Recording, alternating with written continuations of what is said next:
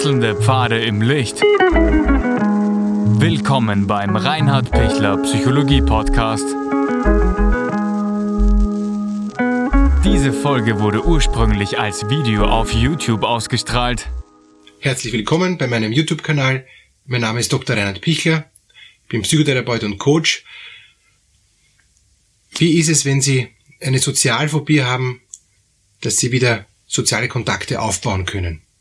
Wie kann das gelingen? Wenn Sie merken, ich vereinsame, ich, ich finde keine neuen Freunde, es fällt mir total schwer, äh, Bekanntschaften zu knüpfen, ich habe Angst vor, vor Beziehungen, die wenigen Kontakte, die ich habe, die überfordere ich so sehr, dass sie sich zurückziehen, weil, weil sie einfach auch nicht so viel geben können, was ich brauchen würde. Ich habe einen riesen Hunger nach, nach, nach Beziehungen oder nach einfach, nach reden können, nicht allein sein müssen. Wie kann ich da wieder normal starten, so dass eben auch mir ähm, Menschen auch bleiben und nicht immer davonlaufen? Erster Schritt ist, sich eine Person suchen, die sie wirklich mag, die sie vielleicht schon lange kennen und die geduldig ist. Das ist mal der erste Schritt. Die ihnen gerne zuhört und, und zu der sie Vertrauen aufbauen können oder zu der sie ohnehin schon Vertrauen haben. Oft ist es so, dass es die Eltern sind ähm, und die Eltern sind dann oft überfordert, die Eltern sind dann oft nicht so geduldig und die Eltern haben den ganz großen Nachteil, dass es da auch eine oft eine Verletzungsgeschichte gibt und aufgrund von der Verletzungsgeschichte clasht dann gleich wieder und äh, man fühlt sich dann erst wieder doppelt einsam, weil einem die Eltern einerseits sehr, sehr gut verstehen, andererseits ihn gar nicht gut verstehen. Das heißt, Eltern mit Vorsicht dazu genießen. Die Geschwister als nächstes, die einem auch sehr, sehr äh, gut kennen, ist die Frage, wie sind die Geschwister? Gibt es da ein Konkurrenzverhältnis? Gibt es da eine Rangelei? Gibt es da ein, ähm, ein, so, ein, so eine, eine Art paternalistisches Verhältnis? Ich, die große Schwester, sagt äh, dem kleinen Bruder, wie es zu gehen hat oder so, kann man es auch vergessen.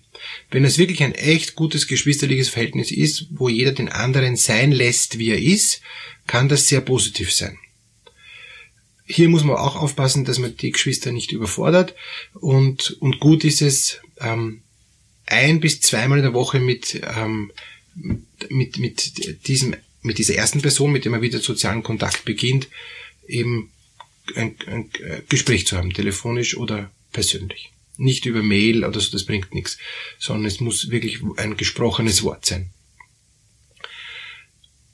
Wenn, wenn die Geschwister auch nicht das Richtige sind, gut, dann gibt's eben vielleicht Jugendfreunde, dann gibt's Freunde, alte Freunde, zu denen man äh, Vertrauen hat von früher, wo man sich denkt, das ist nett, wenn es da nicht eine Geschichte gibt, die einem verletzt hat. Wenn man da nicht mal stehen gelassen worden ist oder, oder wenn es da nicht einmal einen großen Streit gab, der nicht eigentlich bereinigt wurde, dann ist es auch nicht sinnvoll. Aber wenn es da alte Freundschaften gibt, die man wieder aufwärmen kann, scheuen Sie sich nicht anzurufen und einfach zu sagen, hast Lust, ich möchte mich gerne wieder treffen, ähm, ich, ich freue mich, wenn wir wieder Kontakt haben. Das wäre eine, eine super Möglichkeit. Zwei, also die erste, eine, eine Person zu finden, die einem ähm, vertraut ist und die man mag. Das wäre so der Schritt eins. Wenn das gelungen ist, ähm, mit den alten Bekannten oder mit Verwandten, ist wunderbar. Wenn man da niemand, niemand hat und sagt, ich muss komplett neu anfangen, dann ist eben die Frage, wie finde ich jemand neu? Ja? Und, und äh, wo kann ich hingehen? Ja? Kann ich in ein Kaffeehaus gehen? Eher nicht. Wird, wird sinnlos sein, jemanden kennenlernen zu wollen, äh, der eigentlich wo ist, wo er gar niemand kennenlernen will. Das heißt, man muss zu Plattformen gehen, wo, wo es ohnehin Menschen gibt, die jemand kennenlernen wollen. Man muss zu Treffen gehen, wo es ohnehin ähm, Menschen gibt, die gerne jemand treffen wollen. Und je älter man wird, desto schwieriger wird das auch, weil dann fällt man auf, wenn man in einer ähm, in einem jugendlichen, keine Ahnung, Partytreff ist und und man ist 20 Jahre älter, dann wird man auch wieder schwer Kontakte finden. Also das, was bleibt, ist eben eine eine Internetplattform, wo man Leute kennenlernen kann, weil sie die kennenlernen wollen.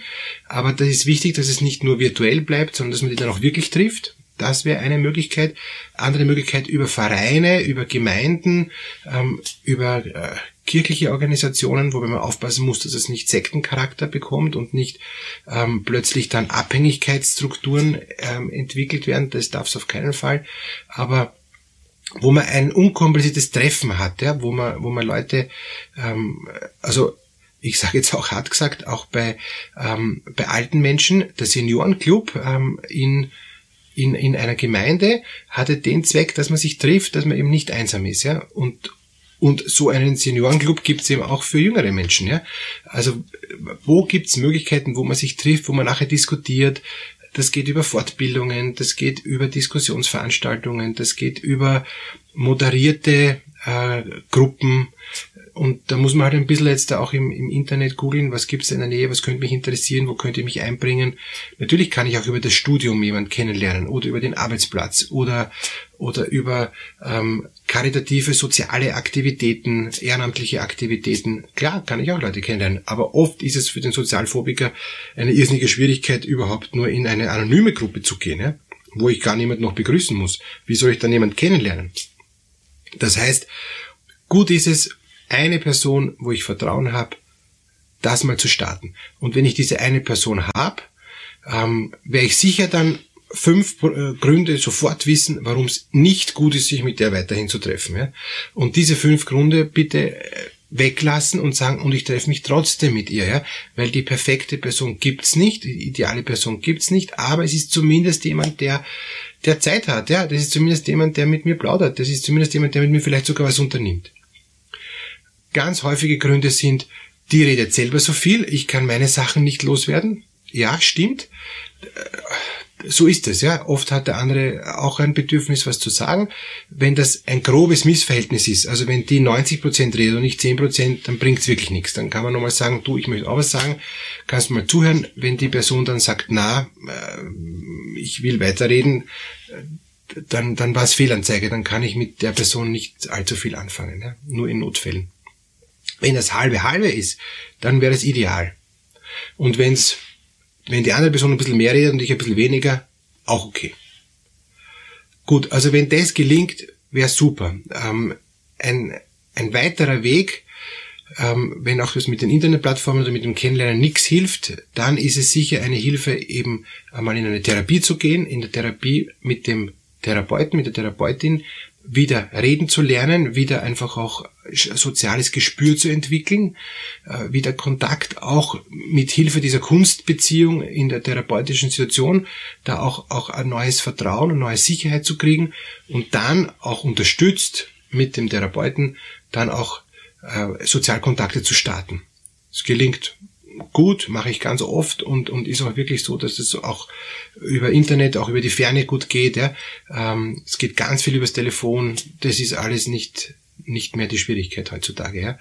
Der Punkt ist, dass ich es wage, als Sozialphobiker mich auf jemanden einzulassen, jemanden zu vertrauen, ohne den dann gleich nachher zu fressen. Ja.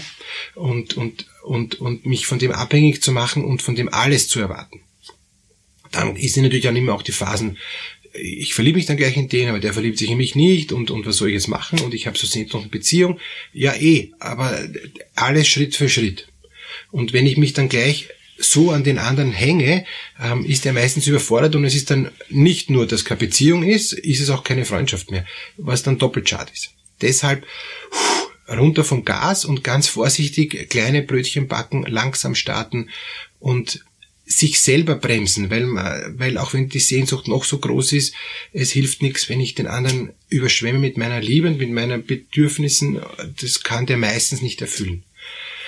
Wenn es erfüllt, ist dann immer noch die Frage, ob, ob das dann hält, ähm, ob das dann beide, ob, ob das nicht zufällig ist oder dass beide aufeinander getroffen sind und sich dann gegenseitig zwar ergänzen, aber im Endeffekt es instabil ist. Auch dann braucht es Unterstützung, dass es stabil bleibt, aber die Erfahrung zeigt, langsam, langsam, langsam, dann wird's meistens viel stabiler und viel sinnvoller.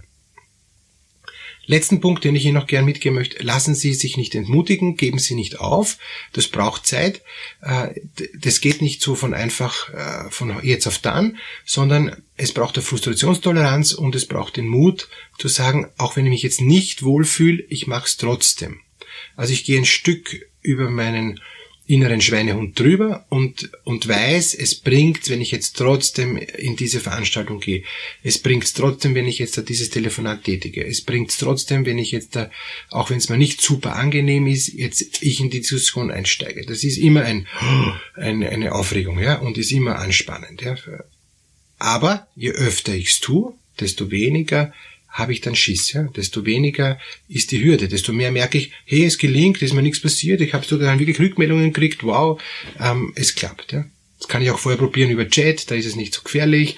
Also ich, es gibt eh heutzutage super äh, leichte Einstiegsmöglichkeiten, ähm, wo ich Sicherheit kriegen kann. Und das Ziel ist immer Sicherheit, Sicherheit, Sicherheit, Selbstvertrauen, Selbstvertrauen, Selbstvertrauen. Wenn das gelingt, haben sie sich äh, eben so weit dann stabilisiert, dass sie dann zum anderen hingehen können und dass sie merken, auch wenn der andere Nein sagt, breche ich nicht innerlich zusammen, sondern der andere ist ja frei. Der kann auch sagen, sorry, ich habe heute keine Zeit oder ich habe gar keine Zeit mit dir. Es ist auch in Ordnung.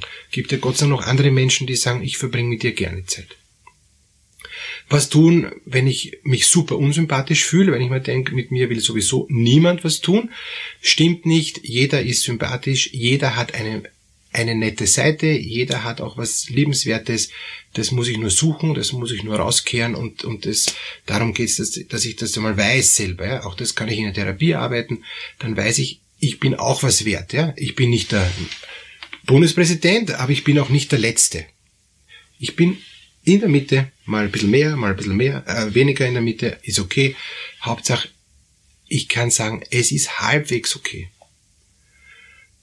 Alles Gute Ihnen, dass sie wirklich Beziehungen finden, dass sie Freundschaften finden, dass sie Menschen finden, wo sie spüren, hey, da kommt was zurück, ich bin nicht allein.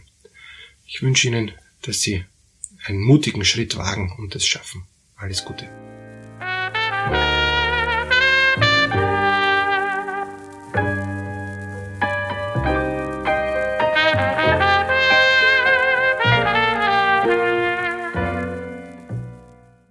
Wenn Ihnen diese Podcast-Episode gefallen hat, geben Sie bitte eine positive Bewertung ab. Wenn Sie Fragen oder Anmerkungen haben, können Sie Herrn Dr. Pichler unter seinem Blog reinhardpichler.at kontaktieren. Vielen Dank fürs Zuhören und bis zur nächsten Folge.